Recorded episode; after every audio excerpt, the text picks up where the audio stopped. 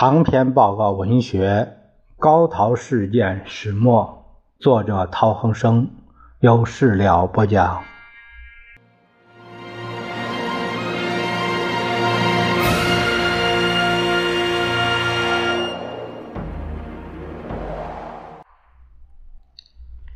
我们这一节看陶希圣先生致何子权的第二十二封信，写于一九四一年六月二十七日。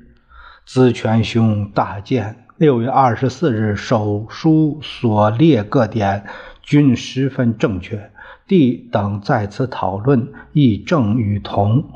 在同人中，弟认为苏德战争不致发生，而林毅新兄则断其必发。可参看纳粹共产专号，呃呃上林军论文。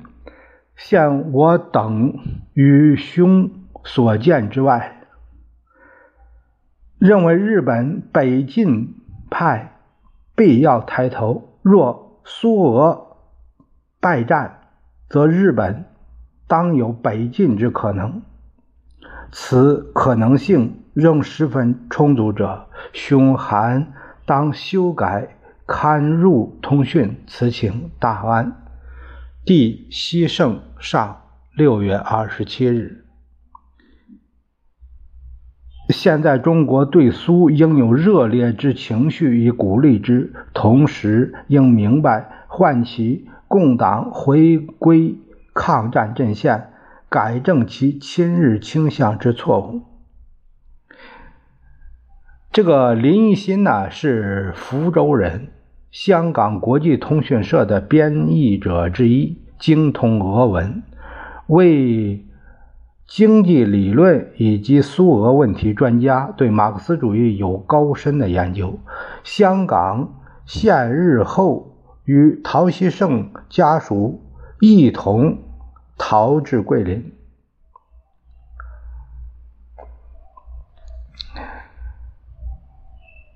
这个先前我们在第十章第二节呃有过这样的这个呃一段讲述，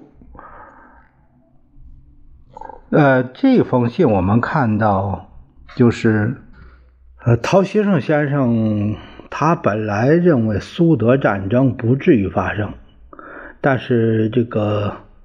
也就是六月二十二日，呃，这个苏德战争爆发以后，嗯，他认为如果苏俄战败，那么日本就有北进的可能。他有一个这样的判断。哎呀，这个现实啊，有时候这个一个决策，说是全体啊、慎重啊什么，有时候也就是一拍脑门儿。嗯，就这样转向了。